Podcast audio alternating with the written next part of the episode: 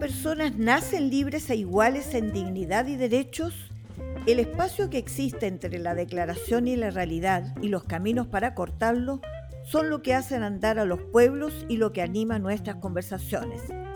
Mi nombre es Nikki Cardoch. Y yo soy Clarisa Hardy. Y esto es Entre Iguales, un podcast producido por el Instituto Igualdad y patrocinado por la Fundación Friedrich Hebert. Hola, un nuevo capítulo del podcast Entre Iguales, eh, grabación que estamos haciendo en este frío 3 de agosto. Y con, tristemente, con la noticia de que estoy sola, porque mi co-animadora, co-conductora, tuvo un problema a último minuto y no pudo sumarse a esta conversación que habitualmente hacemos como primera sección del podcast, que es un análisis de los principales hechos de la semana, para pasar a la segunda parte, que es la conversación que sostenemos con, en esta ocasión, un eh, importante constitucionalista para discutir precisamente los temas de la nueva constitución.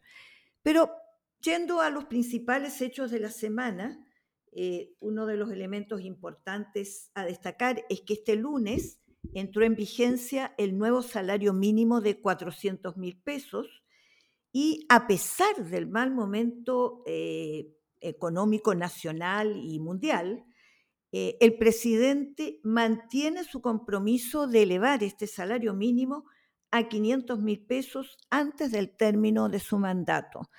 Es importante poder señalar esto cuando el país vive eh, las eh, restricciones que implican hoy día la inflación, eh, la lenta recuperación de los empleos y la baja en los ingresos. Así que es una buena noticia destacar en la semana, junto con la que no alcanzamos a comentar en el podcast anterior, porque estaba muy fresquito, estaba ocurriendo ese mismo día, que fue el esperado anuncio de que por fin los afiliados de FONASA de todos los tramos estarán libres de copago, es decir, para todos los servicios que provee FONASA en el sistema público, sus afiliados tendrán costo cero en sus bolsillos. Esta buena noticia es un anticipo a lo más esperado probablemente, o de las más esperadas reformas que se esperan en este periodo, que es la reforma del sistema de salud, que junto con esta iniciativa que libera de costo del bolsillo a los usuarios, de, a los afiliados de FONASA en el eh, uso del sistema de las atenciones públicas, también estaría la creación en esta reforma de un fondo universal eh, eh, de, financiamiento de la salud que sería solidario y que iría a un solo fondo y que por fin haría posible lo que ya vivimos como experiencia en pandemia. Esto no elimina el sistema privado, sino que abre realmente un sistema mixto al servicio de las necesidades básicamente de la mayoría de la población, fortaleciendo el sistema público. Eh, y por lo tanto está también para momentos tan duros, un invierno que ha afectado con distintos tipos de virus circulando en la atmósfera, la salud se convierte en una prioridad para los ciudadanos. Y dejo para el final tal vez una de las eh, hechos que más ha, eh, y que tiene mucho que ver con este medio que nosotros usamos para informar, para argumentar, para debatir, que tiene que ver con el pluralismo eh, de la información y la libertad de expresión. Recientemente hemos escuchado un gran eh, debate que se ha producido a raíz de que en televisión nacional uno de los eh, conductores de un programa político, Estado Nacional, fue relevado de sus funciones en este programa para según sostiene el canal, eh, protegerlo de críticas eh, eh, por, sus participaciones de este programa y abriéndole espacios en otros programas del propio canal de televisión. Esto levantó una polvareda diciendo que estaba amenazada la existencia de distintos puntos de vista de los periodistas, la libertad de los periodistas ejercer libremente cualquiera sea su sesgo u orientación eh, eh, personal en materias de políticas en el país. Y resulta que el debate en realidad fue otro. El debate se levantó a raíz de que una directora eh, miembro del directorio del Consejo de la Televisión Nacional de Chile, planteó que cómo era posible que en el canal nacional, en un programa político como Estado Nacional, en un momento como el que estamos viviendo, en que se debate muy calurosamente eh, eh, en, el país y por la ciudadanía las opciones de apruebo o rechazo, en un programa en particular hubo cuatro representantes del rechazo y dos del apruebo, con el agravante que una de las invitadas de, eh, de la postura del rechazo es una diputada de un partido, de la democracia cristiana, que abiertamente ha hecho una opción institucionalmente como partido por el apruebo. Y por lo tanto, que había por parte de eh, este programa una vulneración del pluralismo eh, bien entendido en, en, los medios no fue esta directora, Nivia Palva, ni el directorio el que en algún momento se refirieran a los conductores. Y por lo tanto, la decisión de lo que pasó con el conductor no tiene nada que ver con el alegato del pluralismo de los medios. Y eso es importante aclararlo. Cosa distinta es decir y sostener, como hace Patricia Politzer, solidarizando con eh, Matías del Río, que es el periodista quien se releva de la animación o de la conducción del programa Estado Nacional, quien dice que solidariza con él, distinto es decir que así como se defiende el pluralismo en los medios, obviamente esto también corresponde hacerlo con los periodistas y las periodistas que trabajan en los medios de comunicación y que por lo tanto ellos tienen que eh, tener la capacidad de acoger pluralmente las distintas visiones que puedan tener los distintos periodistas. Por lo tanto, estas no son posturas contradictorias, son absolutamente eh, complementarias, en razón de lo cual, si tuviera que decir, volviendo a nuestra sección de las mujeres de la semana, yo destacaría estas dos figuras porque representan ambas la defensa del pluralismo y la libertad de expresión hoy en día en el país, que son la directora de Televisión Nacional Nivia Palma y la periodista y ex constituyente Patricia Politzer. Yo sumaría, sí, también como mujer protagonista de la semana a Paula Narváez. Paula Narváez es embajadora de Chile ante Naciones Unidas y acaba de ser nombrada por una gran mayoría de países como vicepresidenta del Consejo Económico y Social de Naciones Unidas, conocido como ECOSOC, para quienes en este país estamos pendientes del debate constitucional y particularmente en la dimensión de sus derechos eh, humanos fundamentales, los derechos sociales, el que Chile tenga la vicepresidencia en la figura de Paula Narváez eh, en este organismo tan importante para la eh, precisamente la defensa, fiscalización, eh, y cuidado de los derechos económicos y sociales es todo un privilegio. Por lo tanto, un merecido nombramiento el que Chile, a través de Paula Narváez, esté presente hoy día en el ECOSOC. Y dicho todo esto, pasamos entonces a la segunda parte, en donde anticipo, nuestro invitado es un joven abogado llamado Flavio Quesada, además colaborador muy activo del Instituto Igualdad por más de una década. Tal como anunciamos en la primera parte, nos acompaña en esta conversación constitucional el joven abogado Flavio Quesada. Eh, digo joven porque lo es, pero la verdad es que es un joven con una enorme experiencia acumulada. ¿Cómo estás, Flavio? Muy bien, muchas gracias Clarisa por la invitación y, nada, entretenido poder conversar de estas cosas con ustedes. Un honor. No, nada de un honor. Eh, Flavio, antes de empezar a conversar, deja que dé algunas credenciales tuyas, porque como dije, joven pero con mucha trayectoria y experiencia, eh, eres licenciado con distinción máxima en Ciencias Jurídicas y Sociales de la Universidad de Chile. Ya en esa época, en tu tesis de licenciatura, tú abordaste un tema de la Constitución que hoy día está en plena discusión, como es, por ejemplo, el derecho de propiedad privada a la Constitución. Vaya, Después hiciste... Ah, ¿es así? No podías haber anticipado que esto iba a ser parte de una discusión años después, ¿verdad?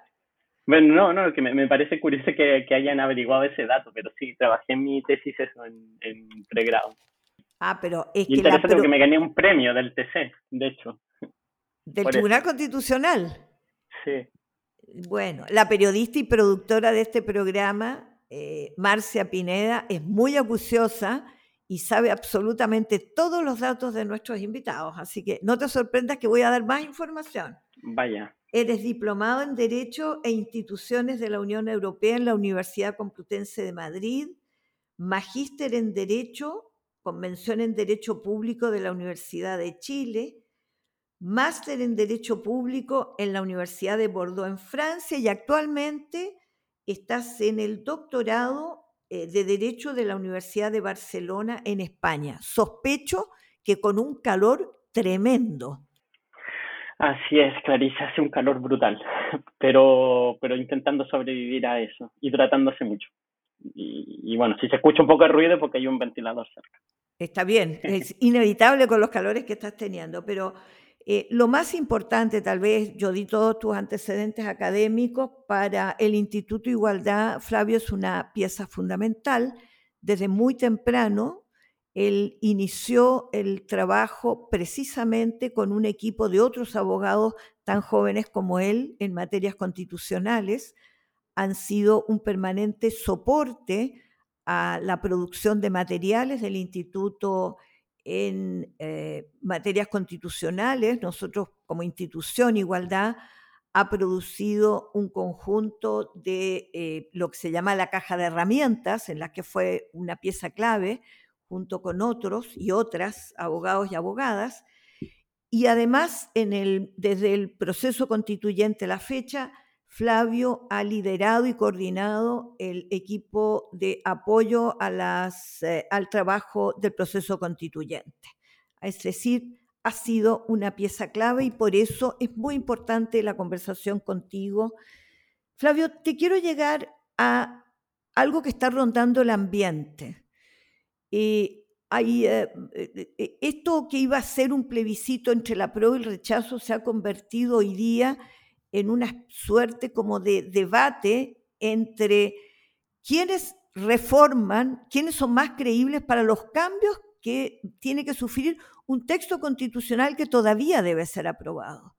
Y por lo tanto yo quiero trasladar ese debate que me parece que es más abstracto a uno súper concreto y es ponernos en el 5 de septiembre. Mm. Y por lo tanto ya no se trata de hipótesis, sino qué va a ocurrir el 5 de septiembre. Y te quiero poner en el siguiente escenario, en el escenario más probable, según hemos visto las tendencias recientes, yo me atrevería a decir más probable y más deseable, que es el apruebo. Pongámonos el 5 de septiembre y con una mayoría, la ciudadanía optó por aprobar el nuevo texto constitucional. ¿Qué pasa en ese momento? Eh, bueno, ahí se abre un momento, yo diría, clave para el sistema político y jurídico chileno, en el cual los grandes desafíos van a ser, yo diría, principalmente dos. Uno, iniciar el tránsito constitucional. En realidad lo que la convención aprobó no es solo una constitución. En realidad lo que propone el país son una especie de dos constituciones. Una que nos va a regir durante los próximos años eh, y que va a tener una, vigencia quizás importante dependiendo de la velocidad que le dé el sistema político a la implementación.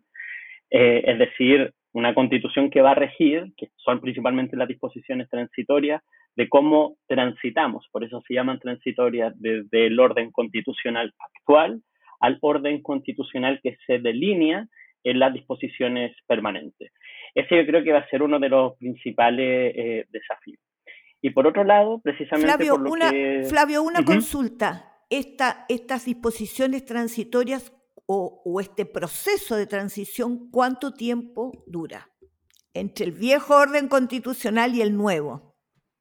En realidad no tiene fecha de término en, en rigor. E incluso, esto no es extraño, diría quizás para la cultura legalista chilena, la propia constitución de la dictadura tiene aún disposiciones transitorias que están plenamente vigentes.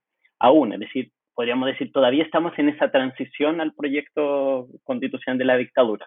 Evidentemente ya la, la, los aspectos más centrales o medulares de ese régimen se han aplicado y lo mismo pasaría con la nueva constitución en el plazo de, cuatro años. En el fondo, lo que hace el texto, y ese fue más o menos uno de los principios de la, de la transitoriedad, es respetar los mandatos populares se habían escogido hasta hace poco y una vez acabados esos mandatos populares, salvo que ya era técnicamente imposible hacerlo, eh, acabados esos mandatos populares se empiezan a instalar las nuevas instituciones eh, que las van a reemplazar.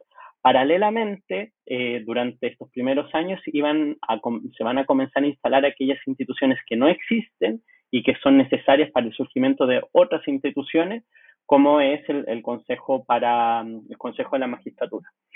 Eh, y otras que se cambiarían relativamente rápido como, como el Tribunal Constitucional. Es decir, una, un momento de aceleración del tránsito dentro de los cuatro próximos años y una transición ya más eh, de largo plazo y que dependerá del juego político democrático, que será aquel en el cual todo el ordenamiento jurídico se va a ir eh, paulatinamente adaptando a la nueva constitución. Para dar un ejemplo, la la, las discusiones transitorias eh, establecen plazos para que se envíen los proyectos de ley que concreten los derechos sociales. Eh, plazos que se cumplirían dentro de los próximos años y que les correspondería principalmente al actual gobierno impulsar. Eh, pero nada garantiza que estos se aprueben necesariamente. O que, o esa eh, la obligatoriedad es de presentar las iniciativas de ley. Claro, claro. No, no que se aprueben y es, y es razonable que así sea, puesto que eh, o sea, no, no, se podía, por ejemplo, señalar al presidente de la República eh, presentará un proyecto de ley que debe aprobar el Congreso, es convertir al Congreso en un, en un, en un buzón, digamos. Eh, y por eso que eh, creo que es importante y se puede unir quizá a la, la, otra hipótesis, en el caso de que gane el rechazo, de qué es lo que efectivamente hace esta constitución. Pero, eh, ¿Sí? Yo te pediría que nos restringiéramos a la prueba para después pasar a lo del rechazo. Sí, sí, lo que quería decir es que lo que efectivamente hace esta constitución, porque eh, el ex convencional es que ella ha, formulado diciendo que esta no es una, y a mi juicio de forma correcta, que esta no es una constitución revolucionaria que cambia y es difícilmente pensable que lo sea, y si es que hay algún ejercicio así, en ningún caso es. Sea, pienso en las constituciones soviéticas, quizá uno podría decirlo. Pero, pero esta no es una constitución revolucionaria para nada, ni refundacional, pero sí es transformadora, que lo que dice el, el ex convencional es que ella. Pero yo precisaría que más que transformadora, es una, es una constitución que permite que democráticamente podamos adoptar sendas de transformación en ciertos ámbitos. ¿Y por qué hago esta precisión? Puesto que una vez entrada en vigencia la nueva constitución, las leyes no quedan inmediatamente inconstitucionales y que se deroguen o que desaparezcan del ordenamiento jurídico, van a seguir vigentes. Solo que para que se cambien será necesario una nueva ley, es decir, para concretar lo que dice el, texto constitucional será necesario una decisión política democrática a través del Congreso que las, concrete. Por ello, que en rigor lo que hace esta, esta propuesta de, de, nueva constitución es habilitar la política democrática. Todo aquello que hasta ahora el Tribunal Constitucional, los amarres, los cerrojos, eh, digamos, excluían de la política democrática, hoy en día va a estar dentro de la cancha del juego eh, de la decisión de la ciudadanía a través de sus representantes o directamente a través de los nuevos mecanismos de democracia directa que crea. Flavio, pero, pero quedándonos, es decir, queda claro de que es un mandato de la propia Constitución entregarle al poder constituido, es decir, al Congreso que está hoy día eh, eh, mm. vigente, el, el, actual Congreso, que se haga cargo de presentar aquellas leyes que van a habilitar o implementar las normas que establece la Constitución. ¿Por qué es importante que tú aclares esto? Porque estamos viendo la discusión que anticipó antes de la decisión eh, del electorado del país eh, el 4 de septiembre sobre la decisión sobre esta constitución, si se aprueba o si rechaza, anticipó un debate de reforma a una constitución cuyo texto tiene que ser plebiscitado. La pregunta que te hago en concreto es, ¿acaso este recorrido legislativo para implementar la constitución no es un modo de decir que es recién ahí el momento para empezar a ver qué se mejora, qué se cambia, qué eventualmente tendría que ser reformado, qué se eh, digamos, cómo, se eh, eh, clarifican ambigüedades, todo lo que hoy mm. está en la discusión pública. Sí, a ver, yo estoy completamente de acuerdo contigo que el implementar incluye el reformar. y esto por dos razones. Una, porque la propia convención lo discutió, y esto no se ha relevado, la propia convención lo discutió en otras constituciones en Chile han habido lo que se llaman periodos de congelamiento de, proceso constituyente o de, la decisión constitucional a efecto de que los órganos constituidos no deshagan el ímpetu constituyente que quiere cambiar las cosas. Y han habido, por ejemplo, constituciones en Chile que prohibían la reforma constitucional un número de años después de ser adoptada. Y, ha ocurrido también en, otro, en, otro, en otros países también que establecen unas altas barreras para que puedan ser modificadas. La convención discutió este tema lo discutió expresamente y la definición fue dejar abierta la puerta de unos mecanismos que son más flexibles que los de reforma constitucional actual, por dos razones que son del todo, del todo plausibles a mi juicio.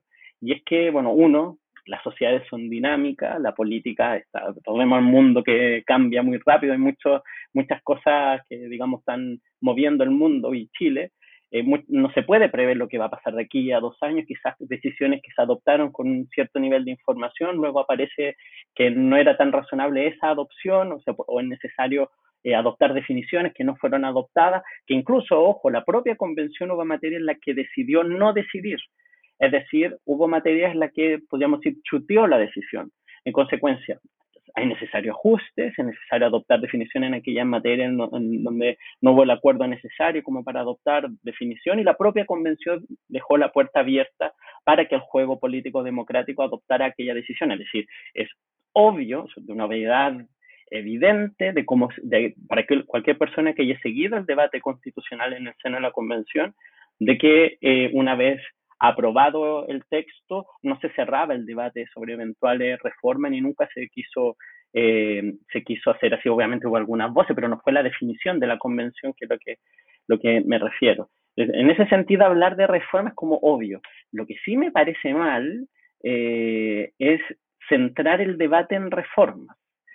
Eh, bueno, no sé si aquí me voy del, tema, pero tú, tú querías hacer un, algún matiz, eh, Clarisa, pero, eso sí me, parece un error. Quería, quería que le quedara claro, y, sería bueno que tú ahondaras a quienes eh, nos escuchan, eh, que se ha anticipado un debate que a todas luces desconoce lo que el propio proceso va a tener que involucrar, que es el cómo le das cuerpo real a las normas constitucionales y al poder y por eso el Congreso va a ser responsable de esto que tú llamas no solo perfeccionamientos y mejoras, sino incluso eh, eh, resolver ambigüedades, llenar vacíos y eventualmente, como tú mismo señalas, si la realidad indica eh, que hay algo que reformar, el propio texto constitucional contiene las formas por las cuales se puede reformar.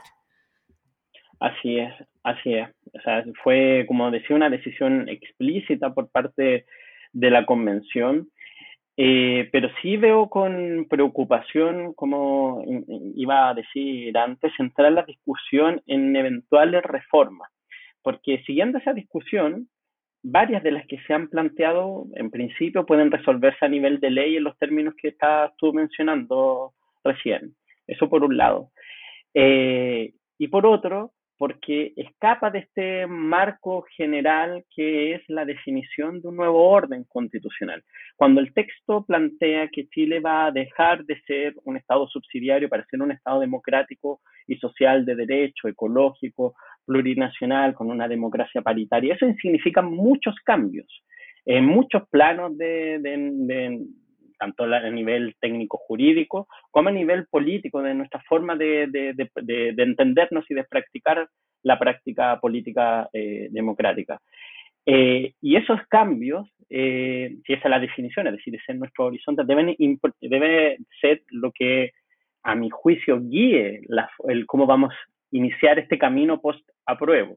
Y en ese marco, sí que son necesarias reformas, que se hagan reformas pero, pero centrarlas en, en la reforma, yo creo, eh, a ver, em, que, que, también quisiera hacer un matiz, Clarice, no sé si, si, quería, si me voy del tema, pero, pero quiero hacer un matiz.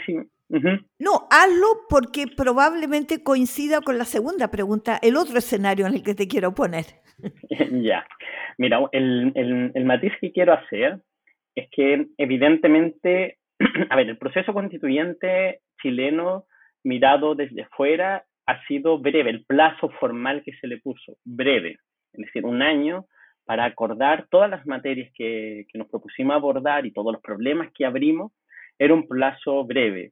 Otros procesos constituyentes con más plazo han fracasado no logrando siquiera llegar a tener un texto. Eh, por eso que constitucionalistas que observan con mucha atención el proceso chileno desde el extranjero ah, señalan que es prácticamente un milagro que Chile haya llegado a tener un texto de la calidad que tiene, porque es, es un buen texto, eh, con las definiciones que tiene, en tan poco tiempo, en el contexto además que todos sabemos que, que se hizo. Entonces, breve. Eh, pero tengo la, la impresión que aquí hay una tensión, no sé si tensión o paradoja, no sabría cómo llamarlo, porque en todo proceso constituyente es natural que existan tensiones entre el órgano constituyente, la definición constituyente, y los órganos constituidos. Eh, eso es, natural y es propio de los procesos como el que nosotros acabamos de vivir. Eh, sin embargo, eh, por otro lado, también hay ciertas definiciones de la, de la Convención que quizás no han cuajado políticamente lo suficiente, pero también es esperable porque son cambios importantes los que van a ver el sistema político, eh, eh, principalmente la regionalización, el Estado regional, eh, los cambios en atribuciones Congreso, Presidente de la República, que quizás no han cuajado políticamente lo suficiente como para que sean del todo y desde ya aceptados como las reglas del juego definitiva en nuestro sistema político democrático. Eh, y eso puede ser una hipótesis real que justifique, por ejemplo, como lo hizo el presidente de la República, un, llamado a, ciertos ajustes en esa materia. Ajustes que no sean deshacer las definiciones de cambio, sino que ajusten esas materias para incluir sectores que hoy en día no se sienten incluidos con eso. Pero por otro lado, y por eso también lo veo paradójico, eh, conversando con otros, eh, con algunos convencionales que ahora están de campaña, y, yo mismo habiendo participado en otro espacio con, con, organizaciones sociales, nunca, nunca, ninguna organización social, ni, y entiendo por lo que me comenta la gente que hace campaña, le han, le han exigido no, que, que cambiar la, eh, no sé, la iniciativa exclusiva en materia de administración financiera del Estado, pues nadie está planteando eso cuáles sí son las exigencias de la ciudadanía, son en materia de derechos sociales, que se cumplan efectivamente los cambios ahí. Así es, eh, eh, pareciera ser que esta es una discusión más del sistema político que una conversación con la ciudadanía. Te quiero llevar al otro escenario posible, eh, Flavio, que es, mm. pongámonos en la eventualidad desafortunada, desafortunada para los que creemos que este país necesita partir eh, del camino constitucional con el apruebo que ganar el rechazo. ¿Qué pasa el 5 de septiembre? Eh, a ver, lo primero, yo estoy convencido que eso sería una pésima noticia para el país, puesto que el país tiene muchos problemas. Eh, es un sistema político que no ha sido capaz de dar respuesta a la exigencia ciudadana, que es, solo para dar un ejemplo, que el que ocupo siempre, llevamos más de una década hablando de pensiones, eh, la ciudadanía con movilizaciones multitudinarias hace más de una década y el sistema político no ha sido capaz de, aprobar ninguna reforma. y esto con gobiernos de centro izquierda, de centro izquierda que cambiaron coalición, Michel Bachelet 1, Michel Bachelet 2, Piñera 1, Piñera 2, y sistema político aún, y con Boris hasta ahora tampoco ha sido capaz de decirle a la ciudadanía, esta es la reforma de pensiones para que tengan mejores... Es decir, hay un problema con el, eh, con el sistema político y creo que sería una muy mala, mala noticia para el país, puesto que nuestros problemas con el actual sistema político y el texto constitucional actual ha, demostrado que no es capaz de, resolverlo de resolverlo adecuadamente. Y en específico, para, responder directamente a tu pregunta, el primer efecto obvio es que, lo que sigue vigente, y fue parte de los acuerdos que abrieron el, el proceso, lo que sigue plenamente vigente es la constitución actual, de manera tal de que para hacerle reformas a ella, como para un eventual, una eventual apertura de un nuevo proceso constituyente, sería necesario eh, iniciarse, que se siga la vía institucional evidentemente, y hacer una reforma de conformidad a las propias reglas del texto constitucional. Es decir, lograr dos tercios en un congreso, que sería este congreso, no un congreso ideal, ni un congreso en abstracto, sino este congreso. E, este congreso que está empatado claro, el gobierno con suerte puede aprobar leyes. Imagínate tú abrir, lograr dos tercios. Eh, o lograr los consensos necesarios de dos tercios para algo tan importante como esto. Dos tercios para una reforma que habilite un nuevo proceso. Claro. De las características como las que tuvimos durante el periodo que duró el proceso constituyente. Así es, y además considerando, Clarisa, el cambio del contexto, porque lo que ha caracterizado el proceso constituyente hasta hoy y que se, expresa de forma manifiesta en todo el texto es, y, que ha llamado mucho la atención también desde el extranjero, es la, la el manifiesto interés de incluir en la institucionalidad democrática a sectores que habían estado históricamente excluidos, que no estaban participando de la institucionalidad eh, eh, democrática. Y me, refiero específicamente, uno, paridad.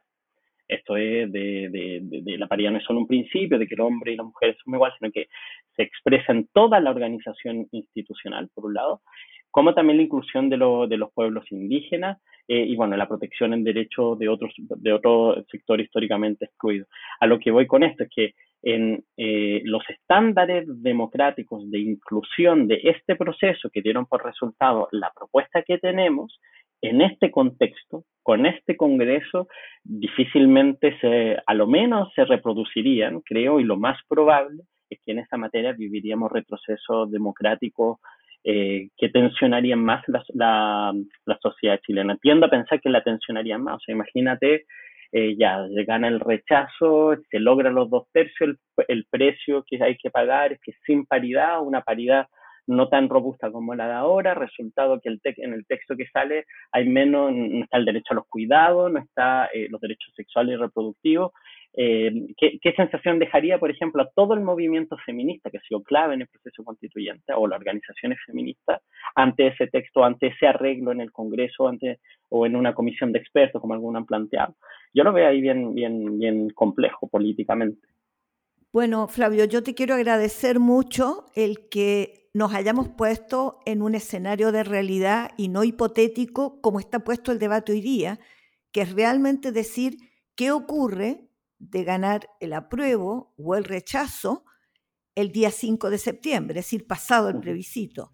Y lo único que puedo concluir después de escucharte y agradecerte además la claridad con la que has expuesto eh, los escenarios eh, reales es que es mucho más eh, eficaz, mucho más responsable, mucho más cercano a la ciudadanía y a la trayectoria que tenemos eh, durante décadas de demandas ciudadanas, mejorar, cambiar desde el apruebo que desde el rechazo.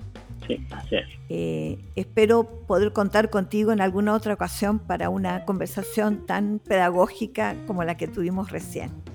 Cuando quieras, Caricia. Fue un, fue un agrado. Muchas gracias y hasta luego. Hasta luego. Las opiniones vertidas en este podcast no representan necesariamente a la Fundación Friedrich Ebert.